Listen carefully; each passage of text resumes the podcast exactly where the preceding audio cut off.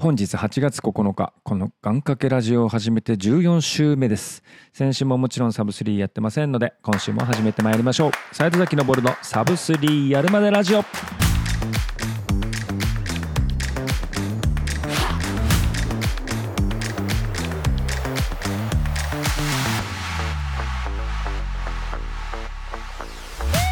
のラジオは私斉藤崎昇が悲願のサブスリーを達成するまでの日々の練習日誌や身の回りの LAN インフォメーションはもちろん LAN に全く関係のない私個人のつぶやきも含めたブログ的一人語りポッドキャストです。その名の通りサブ3を達成したら即終了。あっという間に終わっちゃうかもしれませんし永遠に続いちゃうかもしれません。ちなみに現在の PB は2023年岡山マラソンの3時間10分42秒。残り10分のドラマをどうぞ皆さん心ゆくまでご堪能くださいませ。それでは今週もここ福岡役員のカフェドットレディよりお届けいたします。先週の回脱線スペシャルだったんですけれども、えー意外や意外でして、えー多分このラジオ史上初週で一番再生された回になりました。ありがとうございます。本当あの中身は超薄い話でしたけど、まあ、本当恐縮でした。はい。そしておかげさまで私43歳になりました。えーそんな見えないみたいな若いみたいに言ってくれる人がですね、想定よりむちゃくちゃ少なくてですねもっとそういう社交辞令言ってくれよみたいなとこありますけどもねまあ半分冗談ですけども皆さんからねインスタの DM やらなんやらもう本当温かいメッセージやらねもう中にはプレゼントまでたくさんいただきまして本当ありがとうございます。まあ、あんたあっという間の、えー、43ということでですね、まあ、男の翻訳3 years で前役翻訳後役の3年間もですね、えーまあ、あっという間に過ぎましてっていうか、まあ、まさかのコロナ禍というね全世界を巻き込んだ、えー翻訳後役となりましたけども、まあ、それもとっくに過ぎ去りし日でございますけども、えー気づけば北海道マラソンまであと17日。皆様いかがお過ごしでしょうかというところでお過ごしでしょうかっていうか、えーただいまこちら福岡では、えー静かに台風の到着に怯えております、えー今回の台風ね本当迷惑なやつで、え沖縄の皆さんはねもう過ぎたと思いきや戻ってくるっていうねもう一度の台風に二度襲われるっていう最悪の台風でして、まあ、聞くところによると威力もね大きいっていうことなんで、まあ、何よりあの進行が遅くないですかね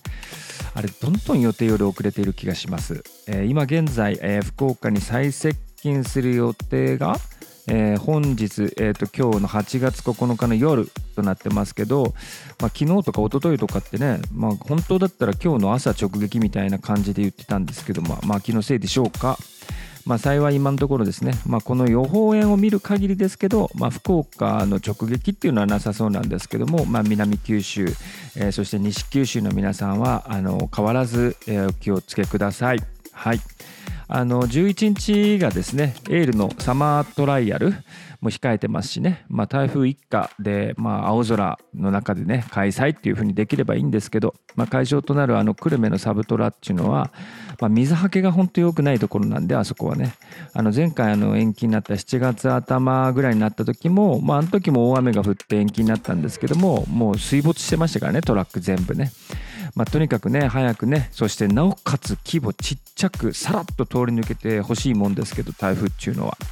えーサマトラそのサマトラの話なんですけども私ももちろんあの参加予定でをしております。まあ、多分今日ぐらいまではエントリーを受け付けてると思うんでぜひ皆さんね夏の思い出にねあのブルータータンの上で思いっきり走りましょう。ねあのまあ、お盆前ですしねご先祖様たちが帰ってくる前に皆さんベスト出しておいてねご先祖様にドヤ顔してお迎えしましょうということで、えーエールのランニングクラブプレゼンツサマートライアルイン久留米陸上競技場ね8月11日です、えー金曜日祝日山の日皆さんの参加をお待ちしております。というわけであの前回の配信が、まあ、とても好調でしたよっていう話さっきしましたけど、まあ、あのサムネイル側のサンクチュアリーを使ってたからっていう、まあ、オチがあるかないとかみたいな話がありますがサンクチュアリはですね、まあ、しっかりあの私あのロスしちゃっておりましてねあの、まあ、YouTube で、まあ、その関連動画みたいなのってたくさん出てくるじゃないですか。えーサンクチュアリの裏話、えーロケの話、まあ、あとそのキャストの皆さんのインタビューなどなど、まあ、そういうのをちょっと見ちゃうので、まあ、YouTube がもうね相撲関連では今埋め尽くされてしまってるんですけどあのこの間ねその中にこう出てきたあのあの白鵬と,、えっと朝青龍っていうですねあのまあもうあのモンゴルが誇る二大横綱なんですけど、まあ、この2人が2008年から2012年までのこの4年間の間に、まあ、直接対決を結構やってるんですけど、まあ、その直接対決をただただつなげただけの動画みたいなのが YouTube で上がってて、まあ、あのモンゴルが生んだあの天才ですからね。まあ、あの2人の対決をエンドレスで見るっていう動画なので、まあ、僕もね、まあ、本当、まあ、サンクチュアリロス真っ只中なんで、まあ、しっかりずっと見ちゃいましたけど。面白いのがやっぱり先輩が朝青龍なのであの最初の方はもうずっと朝青龍が連勝するんですもう全く白鵬手が、えー、出ないみたいな状況なんですけどまあ本当徐々に徐々にいい勝負になってきてで途中なんか急に白鵬の体がでかくなるっていう瞬間があって、まあ、そこら辺ぐらいから、まあ、すごい接戦でむちゃくちゃいい試合ばっかりなんですよ。まあ、そもそも最初から結構やっぱ朝青龍も白鵬もまあお互いモンゴルだからまあ意識しちゃってるところもあるんでしょうね。もうねむちゃくちゃもうね喧嘩相撲みたいになってて。わあなんか相撲ってこうやって見ると面白いなっていうかまあ昔は千代の富士貴乃花若乃花私が知ってる世代で言うとですけどもっと前たくさんいっぱいスターいたんでしょうけどやっぱその相撲界ってスター1人2人でこんなに鼻が違うもんだなっていうのはちょっと正直思いました。で最近僕はやっぱ正直相撲を見てるかつったらまあ見てないので、まあ、最近のスター選手というかスター選手って言い方あれだな。スター力士っていうのがどういう方なのかっていうのがちょっと存じ上げてないのが、まあ、非常に失礼なところではあるんですけどもう本当これまでのね財産というか取り組みが全て財産ですんでねまあたまにああいう風にこう YouTube 出てきた時にまた釘付けになって見てみようかなと思ってますがまあ本当ああいうの見てるとねあの相撲の厳しさっていうかもう難しさっていうかまあ本当すごいなと思いました。あれあの今更なんですけどあのあの朝青龍って結局引退のきっかけになったのってあの中田英寿とねモンゴルでサッカーしたとかしないとかっていうのをむちゃくちゃこう協会に詰められてみたいなことありましたけどまああんなことがなかったらもしかしたら朝青龍はその後白鵬があんなに連勝の優勝記録を作るって風にもならずにまあいいライバルとしてまだまだ全然やってたんじゃないかなと思いましたけどね。まあいいですいいです。まあそんなサンクチュアリロスの私の心の隙間に入ってくるようにですね始まりました。ブレイキングダウン9です。いやもうね、ほんと、まあ、本戦よりもね、ブレイキングダウンはオーディションの方が面白いって、まあ、あるあるなんですけども、まあ、ネタバレになるんでね、詳細はまあ全然言わないですけど、あの私個人で言うとね、前も言ったかもしれないですけど、あの萩原祐介さんっていう元アウトサイダーの、あの、なんてなんていうかな、選手がいるんですよ。で、この萩原さん、僕好きなんですけど、あの今回はね、本当面白かったな。キャラがね、ついにね、本、本質を出してきたというか、まあ、かぶってた皮がもうなんかむき出しになってきた感じがあって、まあ、これまでは何だろうアウトサイダーの時もそうだったし、まあ、前回のあのブレイキングダウンにこう初めて登場した時とかもそうだったんですけどもこう寡黙な感じでねこう萩原さんってやってるんですよ。で YouTube もねやらないみたいな感じでまあみんな YouTube やったりするんだけどアウトサイダーで急に出てきたブレイキングダウンで出てきた人たちも YouTube とか始めるんだけど萩原さんだけはまだやってないと思うんですよね。まあ、そんな感じで寡黙なキャラで、まあ、かっこいい大人の、えー、選手だったんですけどまあなんか今回かなりねそのキャラがこう本当のあの萩原さんのキャラやっぱなんだかんだ言ったってねまあ喧嘩でのし上がってきた人ですからまあ喧嘩でのし上がってきたっておかしな話なんですけど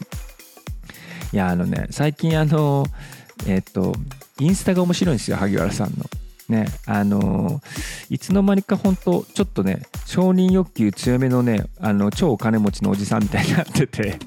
あのアウトサイダーの萩原じゃなくなっちゃってるんですね。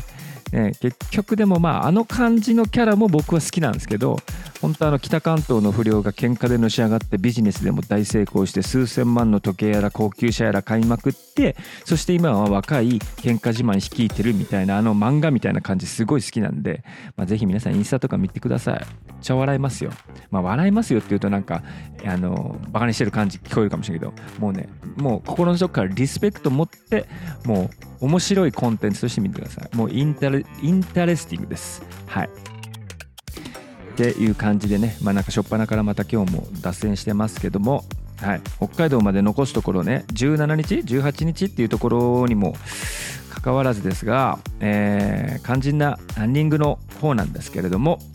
えー、先週配信した水曜日ですね、え、18時頃からアクティブレストで大堀ぐるぐるしてましてで、え、先週そのぐるぐるやってる時に、まあ、そのその前日かその火曜日に、まあ、大堀でぐるぐるやってあ大堀でポイントやったら、えー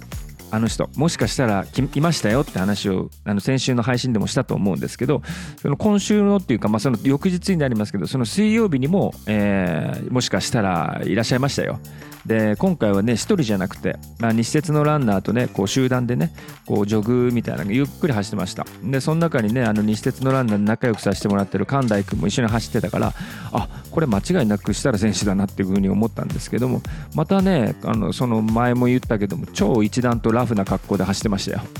あれは多分彼のスタイルなんでしょうね。もう好感度非常に高いな思いましたけど。まあ、あのそしてね、まあ、こんなあのタイミングでね私木金とその後2日続けて休息させてもろてます。はいすいません本当に。もうそんな場合じゃないぞって。ねそういうところなんですけどもまああのね2日間ちょっと気が抜けたのかっていうわけではなく、まあ、ちょっと忙しかったっていうのもあってですね、えっとお休みさせていただきました。そして私の、え生誕祭となりました土曜日ですね。土曜日をまあ朝からちょっと家庭の事情とかでバタバタバタバタしてたんで、えパッとね今だっていう時に空いたのがね、まあ、昼のね2時過ぎぐらいなんですよ。まあでも仕方ないんでそのパッと空いたこの隙間時間を使ってね、えー、まあ、せっかくなんでポイントやるかっていうことで、え、2000m3 本やってまいりました。まあ多分その前2日間休んでたんでね、まあ、それに対する自責の念みたいなのがあったからっていうのもあるんですけど。まあいくらなんでもやっぱ14時過ぎの灼熱の大堀で2000を3本っていうのはやっぱまあ超過酷でしたね。あの設定的には最初の1キロをまあサブ3ペースの4分15で後半1キロを4分10 10かな？以内という設定でやって、まあ、当然当然っていう言い方したらなんかちょっとあれだな、まあ、なんとかなんですけど、まあ、設定はクリアしましたけど3本ともね。あの最後も4分3ぐらいで走れたんですけど、まあ、ただほんと1人で灼熱のポイントするっても死ねるなと思いました。でその翌日の日曜は本当はあのエールでね例の九十の黒缶コースで練習会の予定だったので、まあ、黒缶コースで、まあ、20から30キロぐらいの距離走を予定してたんですよ。だからまあ北海道前最後に黒缶で、まあ、最近本当距離踏んでないんで、まあ、そこ踏んどけば、まあ、多少の自信がついて、えー、いけるかなと、まあ、しかも九十のあそこの黒缶ってやっぱ標高も高いっていうのもあって結構涼しいので、まあ、距離走入れるにはいい環境かなと思って楽しみにしてたんですけども残念ながらあいにく中止ということになりまして、えー、急遽ですね、えーと、前にもねあの市民ランナー図鑑で紹介させてもらいましたけども日野さんもといあの日野先生日野師匠のいるねチームスタミナの練習に参加させていただきまして朝7時だったかなからまずは400を5本。でその後 8000m のペースを。そして最後に 1000m というねこの複雑に絡み合ったポイント練習ですよ。もう絶対一人じゃ思いつかない。このポイント練習に、まあ、飛び入り参加してきました。まあ、400の5本っていうのはね、まあ、私も前にも言いましたけど、あの短距離になった方がインターバル強いんで、まあ、400ギリギリまだ強い方なんで、まあ、400はなんとか問題なかったんですけど、もうね、やる前からっていうか、前日にメニュー聞いた時点でちょっとビビってたのが、まあ、8000なんですよ。で、朝8時前ぐらいって言っても、もうね、結構なもんなんですよ福岡も。ね。ペースが4分25設定だったのでまあさほどでもないかなとは思ってたんだけどいやーほんとね実際当日走ってみたらほんとペース今上がんなくてまあね、8000走り出して、まあ、意外と最初の4000ぐらいは逆に言うと意外とあ意外と走れんじゃんと思ってあこれぐらいだったらいけるかなとかって思ってたんだけど、まあ、ラスト大堀、えー、2周残り2周っていうところの最初の1周の 2000m の途中ぐらいからなんか急に体が重くなってきてやばいなと。一回給水入れましょうかということで、えー、給水入れたらもうダメでした。もう全く動けなかったですね。なので、まあ6000でギブです。いや、情けないですけどね。なんかほんと無理だったなと。まあ、北海道はあの自己ベスト更新っていうのがまあ最大の目標なので、まあ、だから3時間10分を切りたい、まあ、サブ10です。私なりのサブ10をしたい。っていうところなんですけど、まあ、それこそ4分25とか4分30ぐらいでこう巡航するっていうイメージなんですけどもうこれなんだろう。な気温なのか、まあ、気温の問題なのかもう自分の問題なのか分かんないですけど、まあ、とはいえ北海道だってね毎回25度は超えますしまあ、日曜の福岡のあの時の温度がまあ大体30度は超えてたとはいえですけどもまあ大丈夫かなっていうちょっとまあ心配になる感じで。で結局その給水レスト入れてからラスト1000もやりましたけどもう全然上がんなくてもうキロ4分10ぐらいのもう盆走ですよ。もうほんともう体がしかもねもうフォームぐちゃぐちゃみたいな状況でもそれぐらいしか出なかったんでいやもうちょっと心配になりましたけどまあだから月曜日ねその次の日の月曜は久々にあのエールジュニアの付き添い連だったんですけどもまあそこでいつもだったらねトラックでこうポイント入れたりしますけどもうなんかもうその日は大堀をねぐるぐるぐるぐるしてアクティブレスト10キロぐらいやりました。で火曜日昨日は休息しております。で本日水曜なんですけども先ほどお話しましたけど目下福岡っていうのは台風到着前というところでまあ、エールは早々にね、昨日の夜かな、中止連絡来てましたし、まあ、どうしようかなと思ってます。まあや、やりたいなと思ってますけど、何かしら。ただ、まあ、まともに夕方以降はちょっと普通に外を走れなさそうなので、まあ、ここはちょっとね、トレッドミルを予約できたら走ってみようかな、久々にと思ってますけど、まあ、そのトレッドミルっていうか、そのハイアルチ、まあ、ハイアルチじゃなくなったかも、改めて新しくエアーズっていう風になってますけど、あのまだ一度も行ってないです、実はね。あのハイアルチのとこから考えたら、もうかれこれ1年半以上、あの会費を払ってるんだけど行けてないっていう、もうどうしようもない状態になってて、もう予約の仕組みももう正直忘れちゃってるんですけども、あのまあ、これを機にね、まあ、こういう時に行かないと、もう行かなくなっちゃうなと。で、北海道まだ本当時間もないんでね、まあ、ちょっと低酸素トレッドミルっていう、まあ、精神と時の部屋的なやつで、まあ、ちょっとそこのね、効果を求めていってみようかなと思います。まあ、あっという間にあと2週間ですよ。ねもう来週の時にはもうそれすらも超えちゃってるんでね、もうラストあと10日とかその世界になってくると思いますが、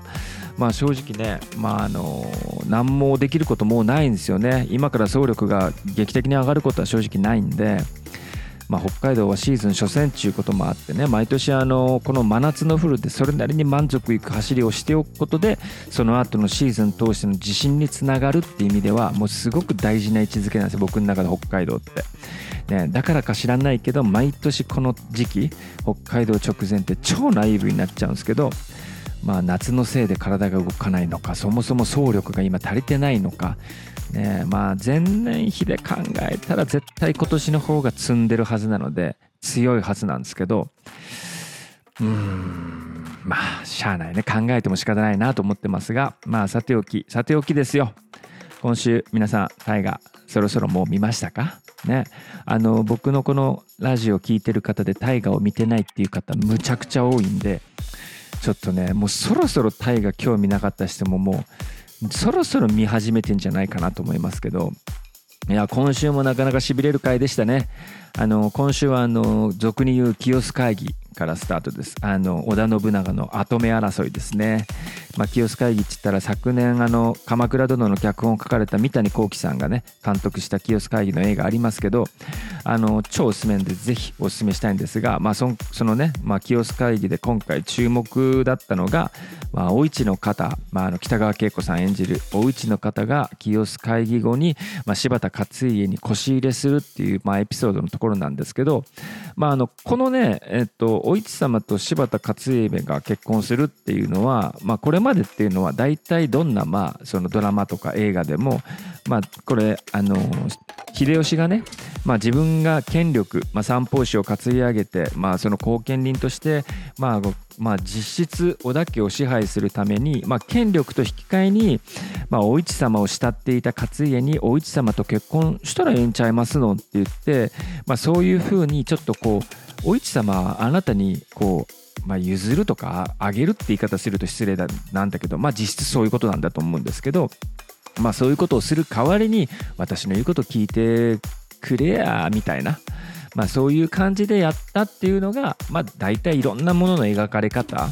でもまあ今回はどちらかというとそういう描き方ではなくて先制攻撃的にお市が先に手を回して、まあ、その秀吉から織田家を守るために勝家と手を組んだっていう描き方だったので、まあ、個人的にこの説すごいなんか押せるなというか、まあ、あるなこの説っていうふうに思いました。いやまあ確かにね、まあ、いくら秀吉が明智光秀を一番最初に撃ちました言うたかって信長の妹であるお市をこう駒のように使うっていう交渉の道具に使うっていうのはまあちょっと現実的じゃない気がするんですよね。なのでまあ実はお市が手を回していたっていう今回の説ねこれ僕は押せるというか好きですね。でそしてねラストですけどあのチャチャよね後の淀君です。ね、秀吉の、まあ、側室となって秀頼の母になるあの淀君。そのまあ幼少まあ幼少というかねあのまだチャチャを名乗っていた時代のチャチャですけども、まあ、チャチャがね最後北川景子を演じるお市に向かって私が天下を取るって言って発言をしてまあなんかこうこれからのこう怨恨というかね、まあ、あの家康様も迎えに来ないじゃないですかみたいな。家康を恨みますって言って。みたいなことも言ってましたけどまあなんかこう怨恨の連鎖みたいなのを最後すごく感じさせる感じであの終わり方でしたけど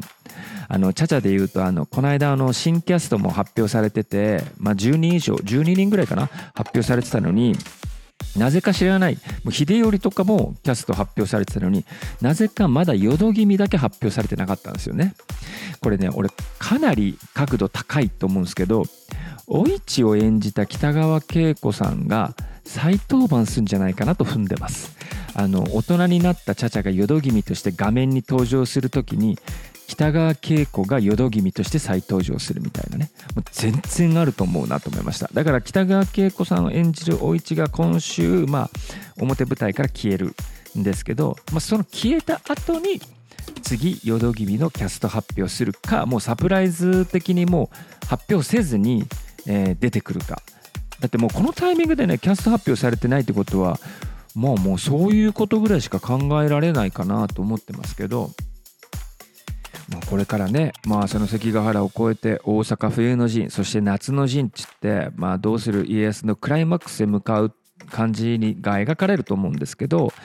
まあ、淀君って本当考えたらこう家康エピソードがあるとしたらこれも超ラスボスですからね、まあ、関ヶ原のイメージが強いから石田三成がラスボスと思ってる人もまあ多いと思うんですけど、まあ、最終的には大阪冬の陣そして夏の陣っていうのはこれまだまだ全然ドラマが満載で、まあ、それこそ真田丸のね真田幸村もいますから。まあぶっちゃけねまだまだね本当に私個人的には松潤家康をアジャストないんですしてないんですけどまあもう今回はねもう題材がエピソード豊富な徳川家康扱ってますから、まあ、主演がどうとかってもう正直どうでもよくなってきています。まあこれからもねまだまだひねくれ上がりますからぜひ一緒に見ましょう、ね、NHK の回しもんみたいに毎週やってますけど1円ももろてませんからね。ねもちろんですけどもうこれは単純な愛です。完全な愛でやっておりますんで、え今週もまた大河に結構時間割きましたけど。まあさておきですが今週も最後に福岡市民ランナー図鑑行っときましょうかね。はい。で今週は、えー、 On の前田さん行きましょうかね。前田誠さん、 On Japan の前田誠さんです。インスタグラムで言うと、まあ、まんま、MACOTO アンダーバー MAEDA、誠アンダーバー前田ですね。多分これ、あの、海中のルイガンズのどこかしらの外壁なんだと思うんですけど、まあ、そのまで、その前で立ってるサムネイルなんですけども、もう真っ黒。もう出身日本じゃないこの感じが出てますけど、まあ、あの先日このドットアンドレディでフィニッシュ迎えましたあの On さんのあの Meet On Friends ツアーで、まあ、同じく On の難波さんとねもう一緒に日本中走り回っててほとんどの行程走ったんじゃないかっていうところで、まあ、この夏は誰よりもね先に誰,、まあ、誰よりも黒々と、えー、日焼けされてましたけどもうもはやもう何者か分かんなくなってますけどね。もともと前田さんって僕はシューフィッターとしての前田さんを存じ上げていて数年前から。あの福岡マラソン関連のイベントでねご一緒することも多くて。でその時は博多阪急だったかな。で楽歩道っていうところの人っていうふううに思ってたんですけどいつの間にかオンの中の人になっていてインスタで見ると今はコミュニティスペシャリストマスん？あ違う。オンジャパンのコミュニティスペシャリストでマスターシューフィッターという肩書きのようです、まあ、確かにあのコミュニティのスペシャリストですよ。前田さんは。あのミート・オン・フレンズツアー以外でもね常にもうもう本当常に毎日日本中飛び回っていろんなランのイベントに顔を出して多くのランナーさんたちとコミュニケーションしてるわ。もう各地のコミュニティと一緒にランしてるわでももう超羨ましいんですけど、まあ、一方で福岡市民ランナー図鑑って言ってますけどこれ福岡います？みたいな感じの、まあ、超多忙感伝わってきても逆に心配になったりするぐらいですけど あのちなみにね毎年福岡マラソンでは完走プロジェクト監修されててで今年もこの間指導されてたみたいです。私もあの今じゃねあのサブ3だなんだって偉そうに言ってますけども初めてのマラソン2016年2月今でも忘れません。淀川マラソンです。ね。ねこのマラソンがもう本当私もマラソンの知識が当然無知でしたし、えー、もうシューズもなんかねあのそこら辺に転がってたような、えー、っとシューズ履いて走ってましたけどもうほんと絶対に忘れることのない地獄でしたね。もうヒーヒー言いながらなんとかフィニッシュしましたけどね。でまさかのそっからもう20回くらいフルマラソンしてますから。だから本当最初の感想ってとっても本当しんどいですけどまあむちゃくちゃ大切な体験なわけですよ。だからこの体験の背中を押すっていうプロジェクトにはシューフィッターでもありますしね、まあ、いろんなランナーさんも見てこられてますし前田さんは本当うってつけの方だなと思いますがあの今年も初完走のランナーをねこううまくアシストアシストしてあげて、まあ、そうやってまたマラソンジャンキー増やしてもらえればというふうに思ってます。いやー怖い人ですね。いや冗談ですけども私も個人的にはお世話になっていて、まあ、この間のリリースしたあのドットレディウェアのビジュアルの撮影の時もですね、まあ、快くあのオンのシューズだったりアイテムをご提供いただいたりとかして、まあ、おかげさまで超かっこいいビジュアル撮れました、ね、最近私がなんかこういうふうにこう On On ってこうみんな言うもんだからなんだかこう私もね、なんか回し物みたいに思われるかもしれないですけど、まあ、ちょっとあのね、話がずれるかもしれないけど、あの、前回北海道マラソン、去年か、参加した時に、まあ、その大会からちょうど On が北海道マラソンのウェアスポンサーみたいな感じになってた年だったんですけど、あのね、何がすごかったかっていうと、あのね、まあ、エキスポで On のブースがありますっていうのは、まあ、当然、まあ、どこの大会もね、ウェアスポンサーだったりすると、まあ、ブースあります。ただ、その後こう僕はエキスポ参加してで札幌の街をブラブラしてたんですよ。そしたらこうまあパルコの中のねシューズストア、えー、アーケード街のシューズストア。でゼビオ的な,、まあ、いわゆるスポーツショップ、まあ、そういうこと全部もう全部ですけどそっち系の店の全部がこう店の一番目立つところに On のシューズをバッとこう展開してるんですよその日。なんかこうそれってこうオンがこう北海道とまだ初めて組んだ初回の年なんですよ。初めての開催なわけなんですけどなのにね札幌中がオンを押してるみたいな感じを受けるわけなんですよね。だからそれにすごくねシンプルに感動したんですよ。その風景。あのマラソン大会ってまあ開催すること自体本当大変で、まあ、コロナもあったので、まあ、中止を挟んでっていうのもまああったからからこうよりねそう感じたのかもしれないですけどこう街全体で大会を盛り上げようと盛り上げていくその中で、えー、ウェアスポンサーとなったオンをうまく利用してる感じもあったりとかして。でまあ愛されてるって言い方だったら大げさだけどこうねオンがね完全にその大会に受け入れられてるっていうのを感じた。だから1年目でそこまでこう、まあ、根回ししたのかもともとコミュニティ作ってたのかわからないけどすげえな早えなと思ったんですよ。あのまあ、それまでもあのラントリップの大森君とかのつながりで、まあ、オンの駒田さんも面識あったしまあ、インスタとかツイッターのポスト見てね、まあ、その人となりとかっていうのも知ってたのもあったし、まあ、あとエフェクトランナーズのねあの私が代表やってますエフェクトランナーズのあの佐々木かな子ちゃんがねオン東京で働いてたりとかあと山田舞ちゃんがアンバサダーやってたりっていうのをねまなんかオンに対してまあ縁は感じていたっていうのもあるんだけど、まあ、その去年の北海道ですごいねなんかこうあすげえなオンかっこいいなっていう素直にこう思ってところがあってでそれそれから僕は個人的にファンになってます。で、まあ、だから個人的には本当オンは好きなメーカーなので回しもみたいにいろいろ言っちゃうんですけど、まあ、もちろんナイキとかね他ブルックスとかも好きなんですけど、まあ、だけどなんかこうオンっていうのはシューズとかアイテムももちろんだけどその先の中の人が魅力的っていうのもあって最近すごく推してるんですけどね。でまあ今週はそのオンの中でもね特に福岡を拠点にしているというところで前田さんを紹介しました。前にもあの六本松のラブリランテのオーナーの内野さんもこの福岡ランナー図鑑で紹介したことありましたけど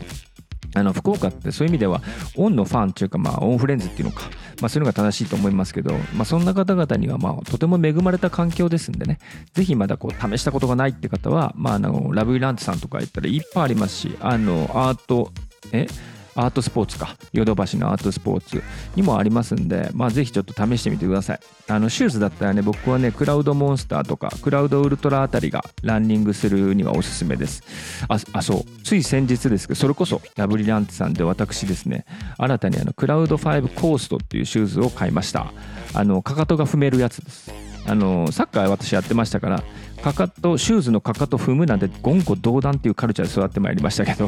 まあ、このコーストっていうのはかかと踏んでいいシューズでかかと踏まれることを想定しているシューズで、まあ、踏もうが踏まなかろうがあのちゃんと履いてようがいいシルエット保ってくれます。もうすごいもう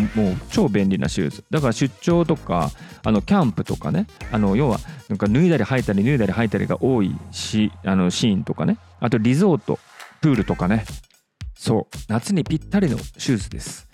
あのなのでねちょっとつい衝動買いしてしまいましたけど、まあ、そんなこんなでねランニング以外の普段使いにできるシューズがたくさんあるっていうところもオンの魅力なんですよ。っていうかまあ語りましたね。はい。もう今週これぐらいにしときましょうね。あのもうそれこそ回し物感出ちゃうんで。はい。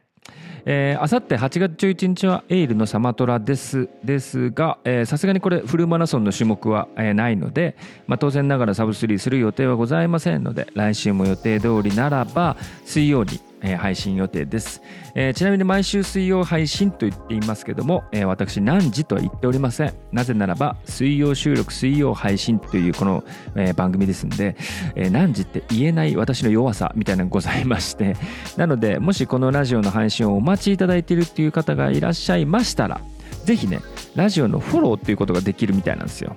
これちょっとよかったら試してみてください。Apple Podcast だったら、まあ、ラジオ番組のページの右上だかどっかに、まあ、あの丸の中にこうプラスマークのあるアイコンがあるんで、それをクリックしていただけて、で、Spotify だったらこうフォローするっていうボタンあるんで、えー、そちらをこうピッてやっておいてもらえると。で、これやっておいてもらったら、配信するとこう通知が来るみたいなので、まあ、ぜひ